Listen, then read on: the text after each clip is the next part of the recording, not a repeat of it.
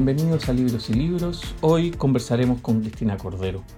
Ella, durante los últimos 10 años, fue profesora en la Facultad de Letras de la Universidad Católica y hoy vive en Estados Unidos, donde está trabajando en nuevos proyectos que tiene relacionados con traducción, pero además ha investigado mucho en el ámbito de la cultura y la educación ella estudió eh, literatura en Harvard University y tiene un doctorado en ciencias de la computación en la Pontificia Universidad Católica de Chile. Fue autora y redactora de guías de viajes hace muchos años atrás y más recientemente publicó un libro infantil que se llama Didi recorre Nueva York, que es un libro que se adaptó a formato digital y que implicó una investigación que llevó a cabo con un grupo de académicos. Así que conversaremos con ella sobre libros de viajes, un taller de lectura en inglés que está realizando en este momento vía digital y también, por supuesto, sobre el ámbito de la traducción. Conversemos con Cristina Cordero.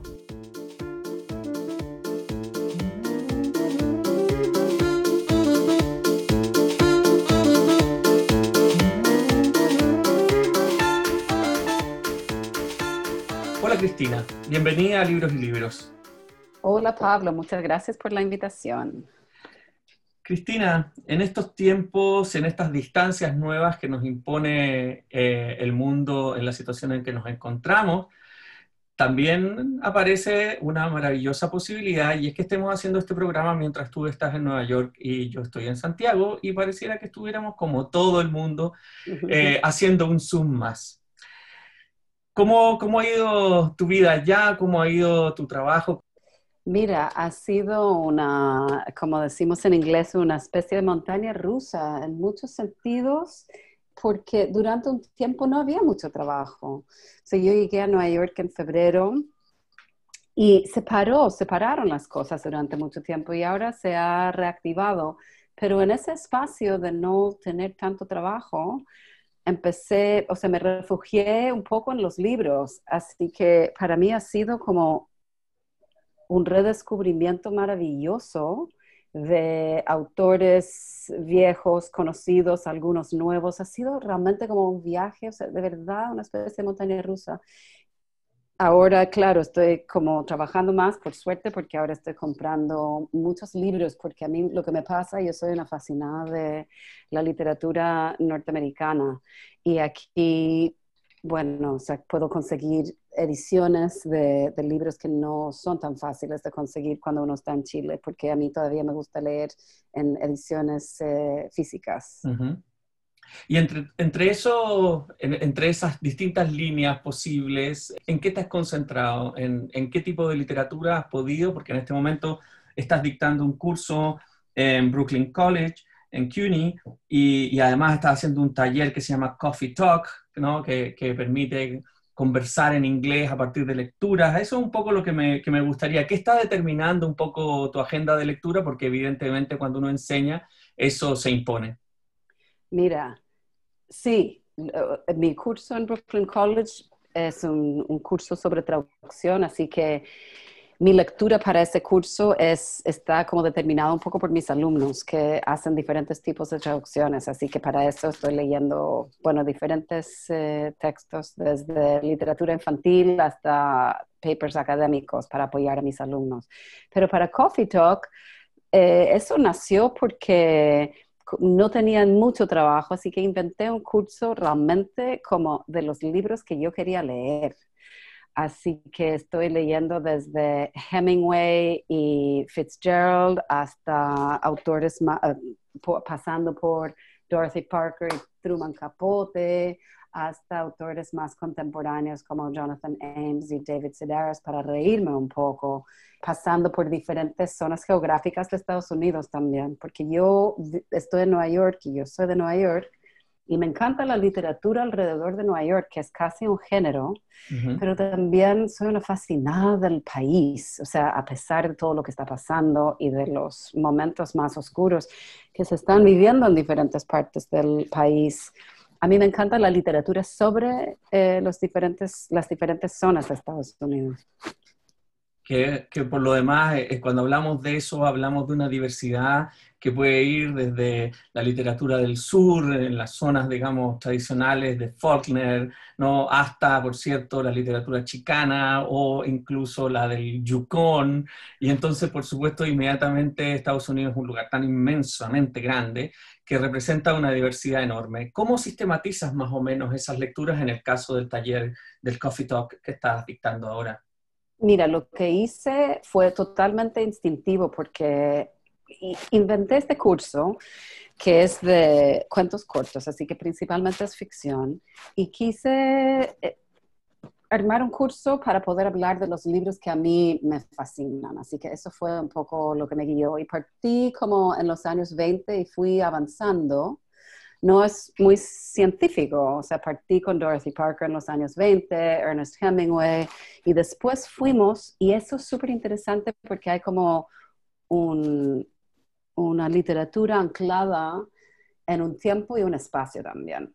Así que eso era como lectura urbana, como Nueva York en los años 20, Chicago eh, en los años 20, y después eh, también literatura anclado en un tiempo en un sentido más amplio, como Hemingway que escribía de la Primera Guerra Mundial y los efectos de eso. Así que voy avanzando en el tiempo y después pasamos a J.D. Salinger y Shirley Jackson, que son dos escritores un poco más, más adelante. Y son de redescubrimientos. Por ejemplo, yo elegí J.D. Salinger porque hacía mucho tiempo que no leía El Guardián entre el Centeno.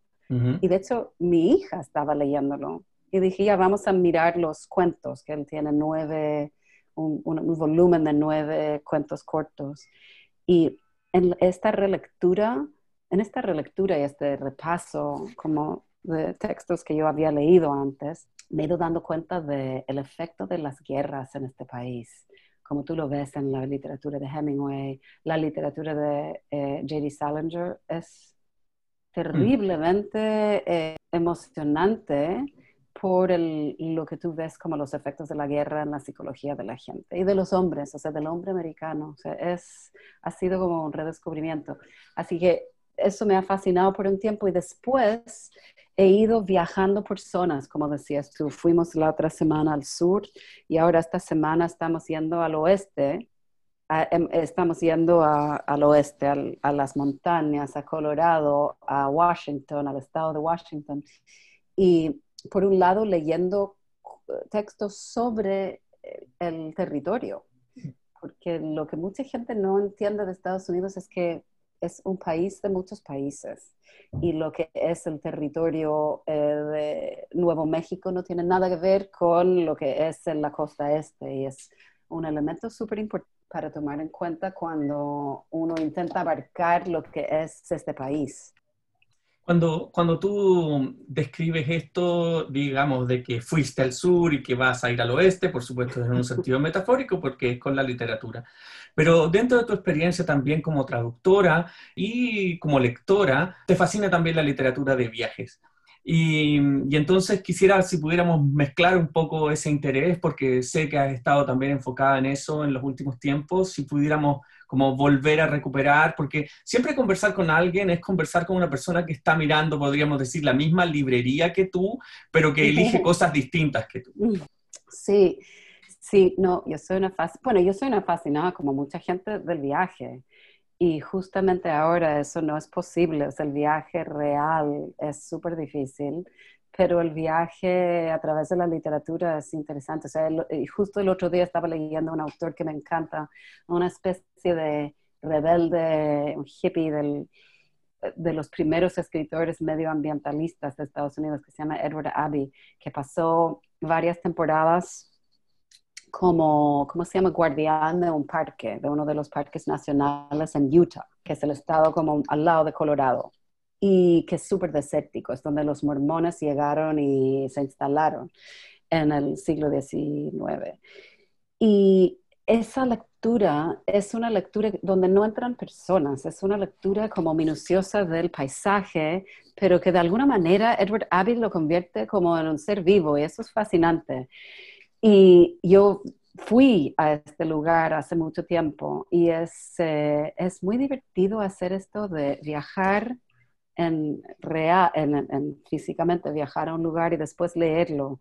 Eh, y de hecho dicen que Edward Abbey escribió este libro que se llama Desert Solitaire, que es un, muy divertido, un libro de no ficción, básicamente sobre su perspectiva sobre este año que pasó, un par de años que pasó eh, viviendo solo en un parque nacional. Y parece que él escribió el libro en Hoboken, New Jersey. Y porque en la introducción del libro, eh, al final de la introducción, dice donde es, parece en un bar en Hoboken, New Jersey, que es eh, como el, polo opuesto de un parque nacional en Utah. Así que es interesante ese, eh, ese contraste. A propósito de esto, me, me, permite hacer una referencia, que en esa misma ciudad, Hoboken, nace Frank Sinatra. Eh, acabo de ver la serie de su biografía en Netflix, que es impresionante, impresionante. Y claro, justamente tal como dices tú, no hay nada más opuesto al universo, digamos, de Utah y los parques, de donde precisamente surgieron los primeros parques nacionales en Estados Unidos en el tiempo de Delano Roosevelt. Y, entonces, por cierto, uno podría también preguntarse que hoy, con todas estas colecciones que están saliendo a partir de estos temas de la naturaleza, el conservacionismo y el ecologismo directamente, ¿no? Es importante de recordar. Lo, lo bonito es que, déjame hacer una recomendación, y es que Fuego en la Montaña y también El Solitario del Desierto son libros que están editados en español en una editorial maravillosa que se llama Capitán Swing, ya por si acaso para los que nos escuchan puedan saber que estos libros se pueden encontrar. Esta, esta editorial ha publicado muchas cosas muy interesantes sobre, sobre temas de naturaleza y puedo decirles que el otro libro de temas más bien de medio oeste están también publicados de Edward Abbey en Capitán Swing. Así que ahí la invitación también es a buscar esta referencia que Cristina nos hace. Mira, me alegra mucho de que está eso en español, porque lo que Abby hace, Abby es un, tipo que tiene muchas facetas, es un escritor que también escribió novelas muy cómicas, muy divertidas y era un pensador muy original. Y tenía una perspectiva súper crítica de Estados Unidos y del desarrollo de los parques y de cómo la industria automovilística cambió bueno, él no es la única persona que lo ha dicho, pero que como la industria automovilística y su, bueno, complot con el gobierno y las eh, grandes empresas de petróleo mm. cambiaron la faz de Estados Unidos y su ángulo particular es lo que hicieron con los parques nacionales, que, eh, bueno, él tiene, no voy a yo quiero invitar a la gente a leerlo, pero él tiene una perspectiva muy refrescante sobre los límites del turismo. Abre un debate muy interesante, una polémica sobre el turismo. Mira, Pablo, justamente en torno a lo que tú preguntaste, en torno al turismo y hasta qué punto debemos intervenir con la naturaleza, no solo en el sentido de eh, construyendo represas y ese tipo de cosas,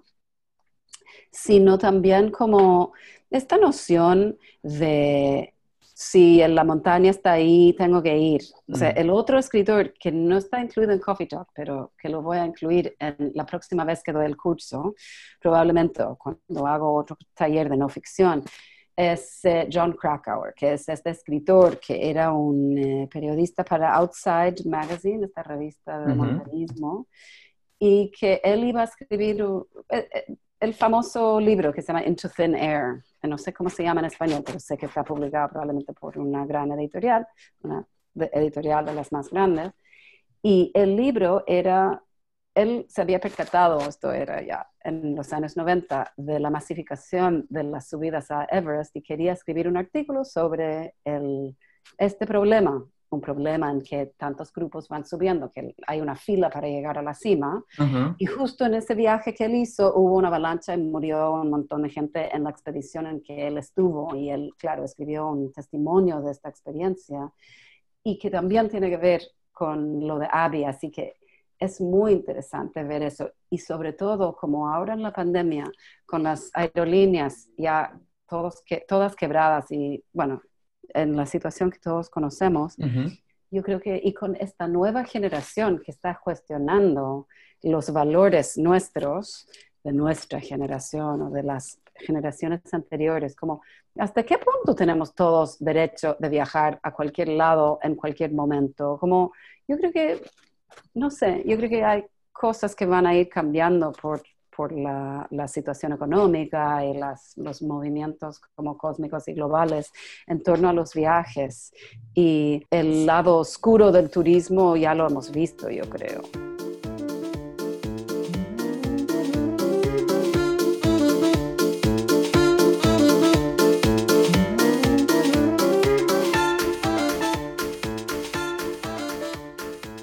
Alucinante porque, bueno, Into the Wild sí se, se, ha traducido, ¿no? Que es esta historia del muchacho que se va a vivir a este autobús en la mitad del bosque, pero no encuentro esa obra que tú mencionas, que es la del el accidente Intercener, sí, pero, pero lo importante, digamos, de todas maneras, es que estos personajes nos hacen pensar también digamos, en una literatura de viajes en un sentido mucho más amplio que simplemente la tradición del siglo XIX, exotista de alguna forma, ¿no? No estamos pensando en un exotismo eh, en el sentido de palmeras o camellos o playas y cosas así, sino que estamos pensando también en una expedición al Everest o en una expedición dentro del mismo país, ¿no?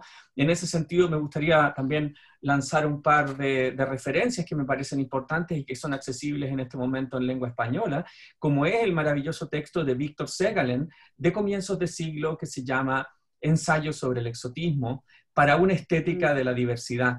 Y ese precisamente es un gran, gran texto de un personaje que además vivió en condiciones de, precisamente de viaje permanente en el Asia, digamos, en las islas del Asia, a, comienzo, a fines del siglo XIX, comienzos del siglo XX, desgraciadamente muere muy joven.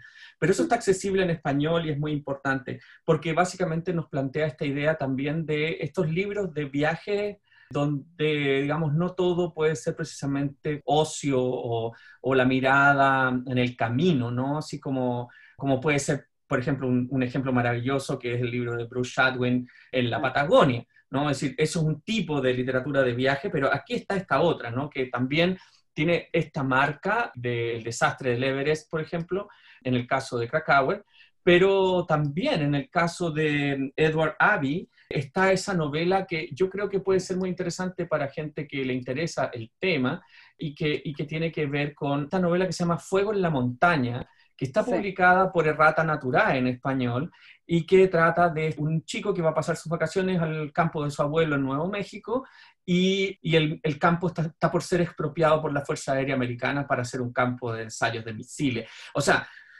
lo, importante también aquí es que Edward Abbey está en un tiempo, eh, entre nace en 1927, por lo tanto estamos hablando de alguien que está escribiendo en un contexto, tal como decías tú, de influencia enorme de esa sucesión de guerras que es el siglo XX para los Estados Unidos, digamos. O sea, es una guerra tras otra a partir de la Primera Guerra Mundial, eh, sin contar, por supuesto, las guerras que hay al interior de la propia América, digamos, con los límites, digamos, con los pueblos originarios, pero pero aparte de eso, digamos, es la Primera Guerra Mundial, la Segunda Guerra Mundial, luego es Corea, luego es Vietnam y así sucesivamente. Y todo eso está muy, muy pesado como carga en la literatura que tú nos estás compartiendo.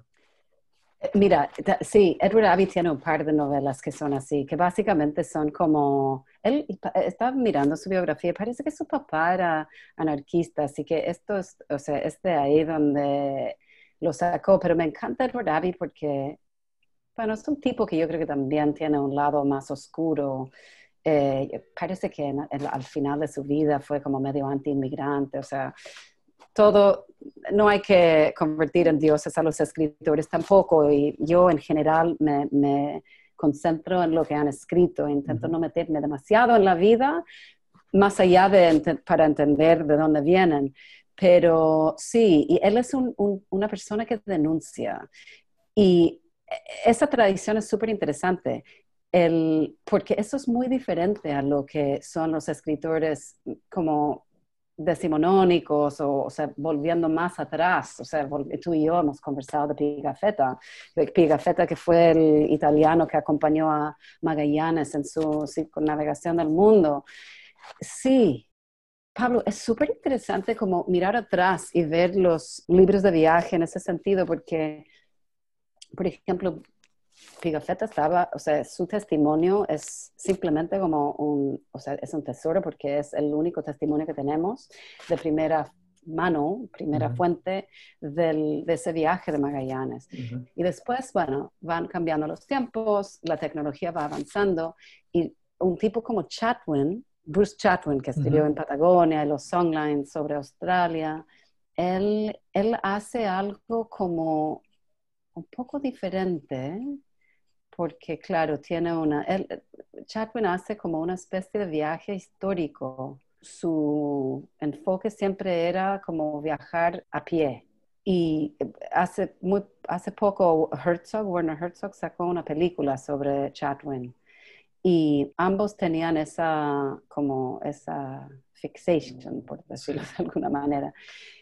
Y es interesante, ellos hacen eso en un, mundo en que podrían subir un avión o podrían usar la tecnología, pero claro, cada generación tiene su, eh, su manera de, abordar el viaje y eso es súper interesante.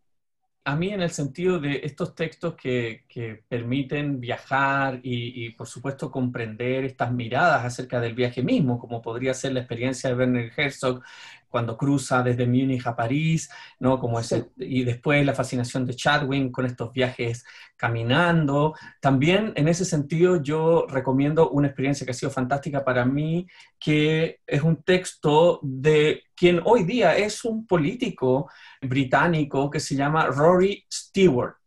Rory Stewart, que se tradujo en español como Huella de Babur a pie por Afganistán ¿ya? Y eh, realmente The Marches se llama, el, es realmente un texto fascinante. Durante la invasión de Afganistán es un sujeto que, que, que realmente deja una enseñanza maravillosa porque efectivamente hace toda la ruta interna y esa experiencia también te devuelve a esas zonas de diversidad radical, digamos. O sea, no estamos hablando de alguien que está fascinado con la estética del lugar y que te dice que qué bonito que es, sino que, por el contrario, está peligrando su vida permanentemente porque él es un espía inglés recorriendo Afganistán durante la invasión, digamos, después de la invasión de los americanos eh, de Irak.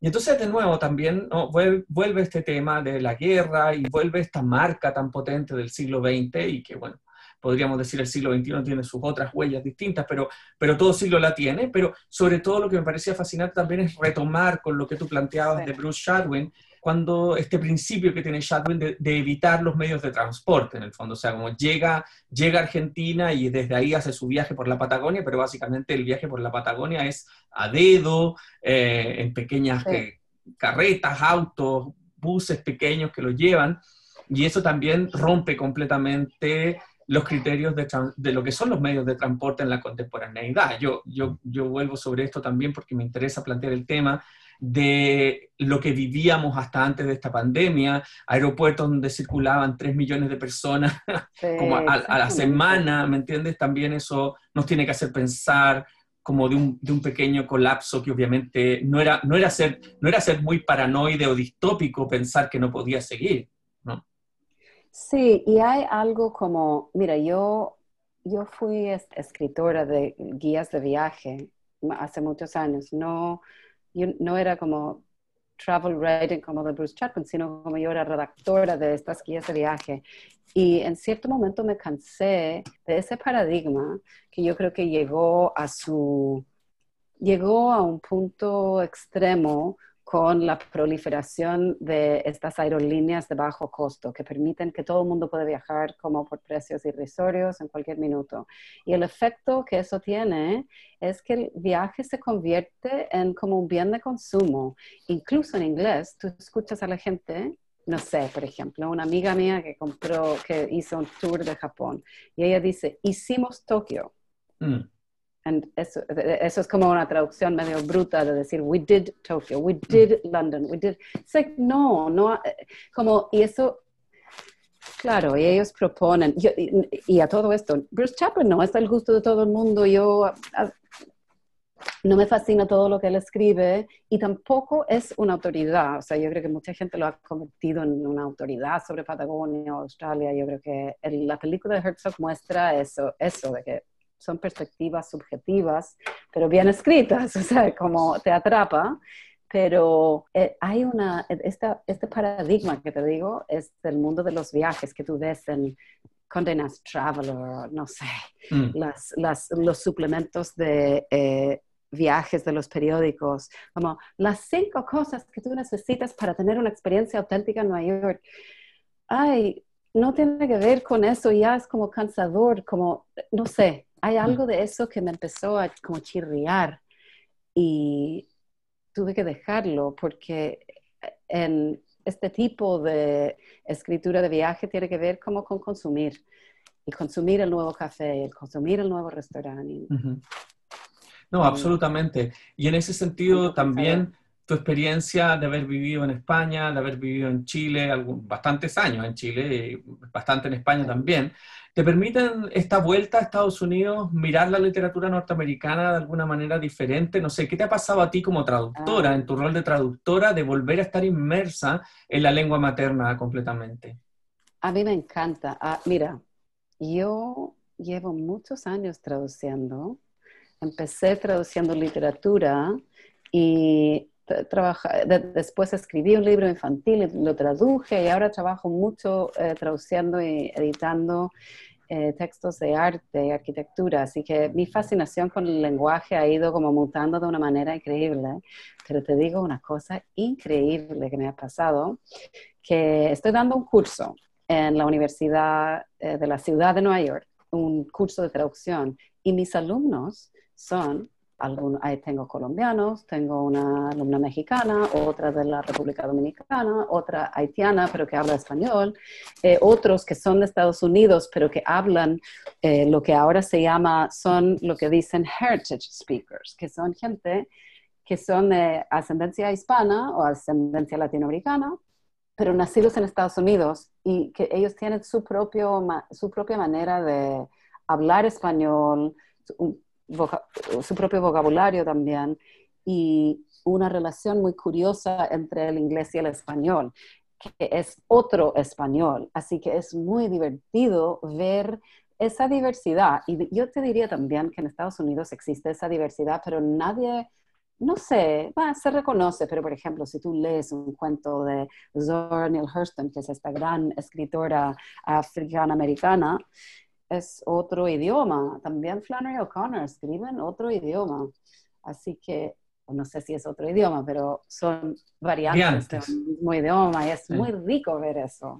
No, sí, el tema de las variantes me parece que es una cuestión muy, muy importante. Ocurre también cuando nosotros leemos literatura en español de Chile, o en Argentina, o en España, y por sobre, bueno, sobre todo pone el tema este que ha sido un tanto polémico de las eh, editoriales transnacionales que en el fondo buscan que sus autores escriban en una especie de español neutro, que es bastante curioso también, ¿no? Sí, Sí, y no, o sea, te diría, o yo llevo muchos años traduciendo y no tengo una respuesta muy clara porque es, es un tema muy complejo, porque como traductor, como tú también, como traductor, tienes que tomar una decisión en cómo vas a... cómo vas a interpretar y forjar este libro en, en otro idioma. Y por un lado, puedes estar pensando en tu público, pero por ejemplo, para un traductor que quiere traducir, no sé, el último libro de Colson Whitehead al español, el traductor tiene que tomar ciertas decisiones, pero no puedes hacer a todo el mundo feliz tampoco. Mm, Así que es muy complejo. Yo una vez hay una traductora norteamericana muy conocida, o sea, es como la reina madre de los traductores que se llama Edith Grossman y ella ha traducido a Vargas Llosa, eh, García Márquez y todo eso. Y una vez ella me dijo que el traductor tiene que inventar su propio idioma un poco, o sea, su propio, para cada libro tú tienes que inventar también cosas, porque e, e, ese intento de cómo plasmar, homologar, uh, como plasmar expresiones idiomáticas en un idioma con algo paralelo en el otro idioma es como imposible. Y al final todo es tan subjetivo. Por supuesto. Cristina, no quiero dejar eh, pasar la última parte de nuestro programa, nos quedan algunos minutos, y quisiera consultarte porque tú eres una persona que además de ser traductora, además de tener un, haber estudiado literatura en la universidad y, por cierto, tener una larga carrera como traductora, además tienes un doctorado en ciencias de la computación, en ingeniería, con mención en ciencias de la computación. Y quisiera un poco enfocarlo particularmente con la cuestión de la experiencia de los nuevos medios, de los nuevos soportes, de las nuevas plataforma, si pudiéramos conversar un poco sobre eso, porque creo que en este contexto en el que estamos también ha surgido ese debate, ¿no? que no todo puede llegar a tu casa físicamente y por lo tanto eso implica que de alguna manera también las plataformas eh, están respondiendo de algún modo. ¿Cuál ha sido tu perspectiva de eso en el último tiempo? Mira, yo la, primera cosa que me viene a la mente es este problema que hemos tenido durante la pandemia de no poder ir a curiosear. Y no, es, no, a mí me gusta ir a una librería física y mirar y como caminar un poco y descubrir. A mí me encanta la búsqueda azarosa o sea, ¿cómo se llama? Como, e, es súper interesante porque esto tiene que ver con algo que aprendimos en, en, ciencias de la computación. Tiene que ver como con este concepto de heurísticas, mm. como cómo llegas de punto A a punto B, como decimos en inglés. Tú puedes elegir el camino más corto o puedes tomar como el camino de la costa, que es como que tiene más curvas, pero que tiene más curiosidades y cosas para descubrir. Y eso, e, ese tema me tiene como me interesa mucho porque por un lado Internet es una salvación para el acceso a la cultura, ¿no es cierto? Porque con todo cerrado y bueno, en la entrega inmediata, etcétera, etcétera, es una solución. Pero también elimina la posibilidad, o sea, reduce tu posibilidad de eh, el encuentro azaroso con algo igual uno puede encontrar cosas de esa manera, pero por ejemplo, tú mencionaste Rory Stewart. Qué rico, porque ahora eh, lo estoy viendo en Amazon y voy a mirar si lo compro o no, no sé si lo voy a comprar en Amazon, por cierto, pero no lo habría encontrado yo sola en una librería online. Como uno necesita ese intercambio de alguna manera, y eso es súper importante que cultivemos online también. Como que online no debería, el, el entorno online no debería ser solo como para buscar cosas, sino que necesitamos como comunidad alrededor de los libros online, de todas maneras. Sí, bueno, eso es en parte y también lo que cuando yo partí este programa hace 22 programas atrás, un poco mi idea era esa, ¿no? Como la falta, no tan solo por el tema de la pandemia, no tan solo por las circunstancias, sino que también, o sea, bueno, tú vives ahora en una megalópolis, Santiago de Chile no es mucho menos, y las comunidades a veces no necesariamente nos encontramos en los mismos lugares, ya la ciudad completamente rompió los circuitos ¿no? que uno pudo haber vivido hasta los años, yo diría hasta los años 2000 más o menos, la cosa estaba relativamente estable, pero el movimiento, podríamos decir, la gentrificación de los espacios, la subida de los precios de los arriendos, la especulación inmobiliaria transforma completamente eso, y yo creo que comunidades en torno al libro, así como por supuesto en torno a muchos aspectos de la cultura, tenemos que tener un pie en la Internet porque es la única manera de llegar también, en el caso, por ejemplo, de Estados Unidos, pero también de Chile, ¿no? Eh, a personas que no están en la, en la, ciudad, que no están en la capital, me refiero, que no están en Santiago. No, claro. Y en ese sentido, como Internet abre un mundo de, claro, de mundo de posibilidades de conexión. Pero mira, yo dirigí un diplomado en edición de libros en la Católica durante mucho tiempo y recuerdo muchas clases conversando con los alumnos hay mucha gente que no se siente invitado al banquete de las librerías. O sea, no mm. quieren entrar a las librerías porque sienten como un desprecio, no sé, como se sienten intimidados. Sí.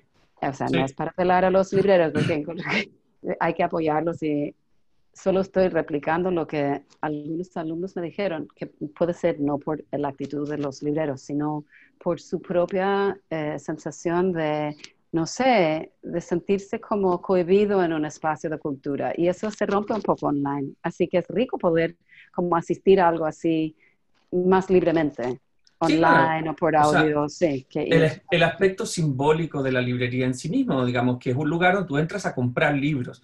Y puede ser que tú necesariamente no tengas dinero para comprar libros, pero igual quieras entrar a la librería, que es una de las cosas que a mí personalmente yo ejerzo como, como cliente, digamos. La claro. de entrar y mirar y pasarme horas adentro. o Pablo, que, eh, como los, los focus groups del estudio que hicimos de bibliotecas, hay gente que no se siente cómodo pidiendo ayuda a un librero o a un mm. bibliotecario. Mm. Hay algunas personas que son más tímidas y prefieren justamente recomendaciones y cosas y es mejor para ellos, eh, prefieren un contexto más anónimo. Exacto. Así y la Internet promueve eso.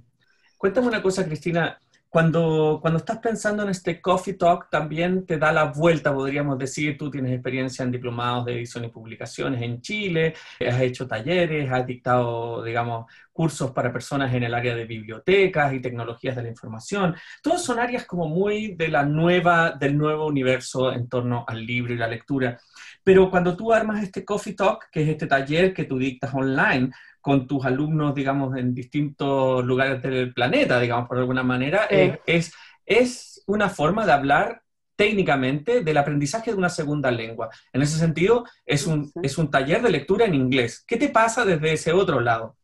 Sí, yo, mira, todo lo que he hecho profesionalmente, mucho de lo que he hecho profesionalmente ha sido por como instinto y yo no tengo preparación en enseñanza de segunda lengua, para nada, pero solo tengo mi propia experiencia y yo aprendí a hablar español en una inmersión, hablando.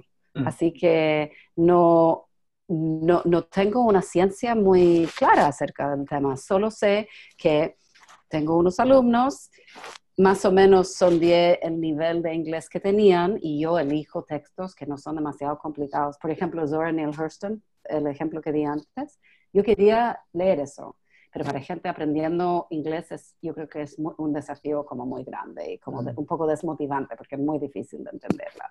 Así que uno tiene que calibrar las lecturas para el nivel de los alumnos. Pero la gran ventaja de, bueno, de la literatura norteamericana es que bueno, es infinita y hay todo tipo de escritores. Yo soy una fascinada de Ernest Hemingway, que es un escritor muy, o sea, de frases cortas y de decir mucho con pocas palabras, así que eso para aprender es, una, o sea, es un lujo de eh, profesor Ernest Hemingway. bueno, Cristina, te agradezco infinitamente el que hayas estado acompañándonos hoy día en Libros no, qué rico, gracias por la invitación, qué ganas de conversar. Y, y, también podemos dejar para una próxima oportunidad continuar la conversación sobre libros de viajes o también mm, cuando des tu nueva versión del taller Coffee Talk, por favor avísame y abrimos de nuevo la conversación sobre las selecciones de lectura, porque, insisto, eh, siempre, o sea, uno dice la literatura norteamericana y eso es una cosa enorme, eh, enorme, y entonces siempre es bueno tener guías, poder discutir, que, eh, escuchar otros nombres, y a su vez eso implica para el contexto latinoamericano rastrearlos en las librerías y tratar también de presionar un poco el mundo editorial para que se atrevan a publicar otras, otras cosas que nos traer a las librerías autores que no siempre son los más conocidos. Ya, feliz de hacerlo, feliz de volver. Vale, muchísimas gracias, cuídate mucho. Gracias a ti, muchas gracias. Que estés muy bien, adiós. Adiós.